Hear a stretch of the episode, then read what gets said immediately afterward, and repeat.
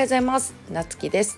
今日のテーマは売上で上下関係が決まるのかっていうことについてお話ししようと思います。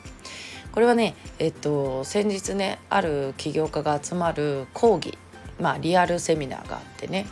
でその会はあの同じメンバーでね半年間一緒のメンバーであの開催されるんだけど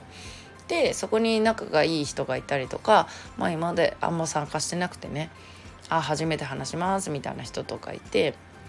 あのそこでねちょっと感じたことをね一つシェアしようかなと思います。でこれは私が仲良くしてる友人がねあのあるね起業家さんに言われたんだけど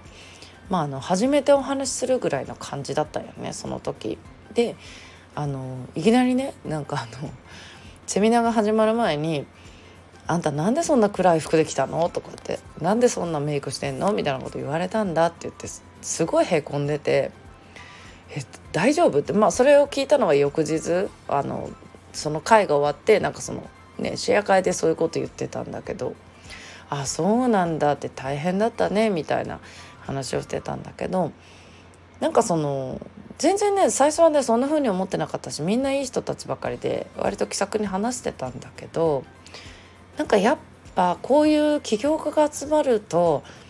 本当ね私あのすっごい久しぶりに見たなと思うんだけど本当にねなんかちょっと売り上げがもしかして上がってんのかもしれないよみんなより。で分かんないけどね実際その人が売り上げ上がってんのかは。だけどなんかその あうちら見下されてるねみたいなその何を基準にその人がそうしてんのか分かんないけどね。でだけどその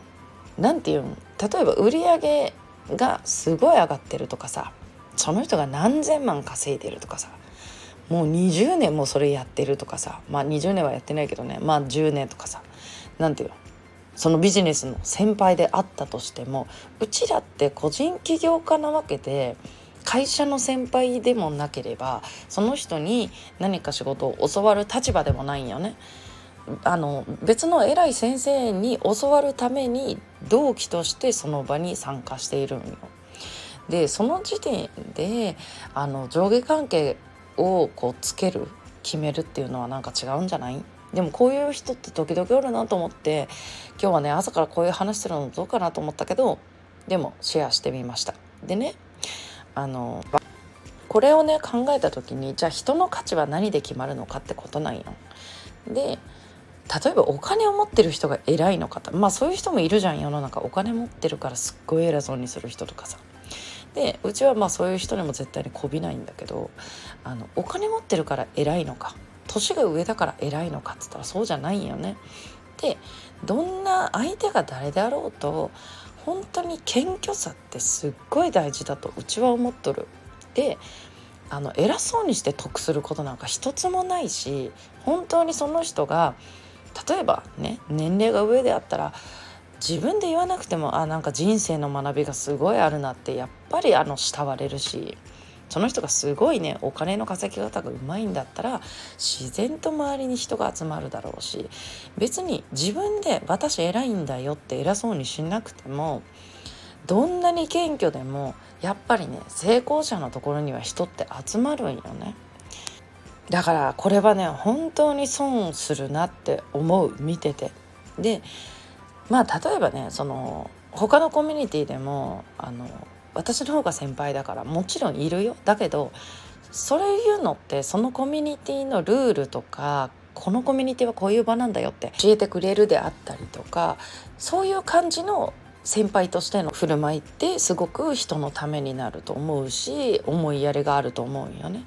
でもそうじゃなくてただの偉そうにしたいだけっていうのは本当にね周りの人にとっても良くないし本人にとってもねやっぱすごい良くないことだなっていうのをね改めて感じた。であの有名なね稲森和夫さんの名言にあるように謙虚にしておごらずね人はね本当ね謙虚さを失ったらダメなんですよ。人を押しのけたりとかさ蹴落としたりとかしてなんか成功したがる人いるけどでねそういう人が成功するとかさ上に一回上がるみたいなこともねあったりとかすると思うんだけどでも最終的にはねやっぱりあの謙虚な人が本当に信頼されるし慕われる。そしてそういう人が成功するように世の中やっぱりなってるんだよね。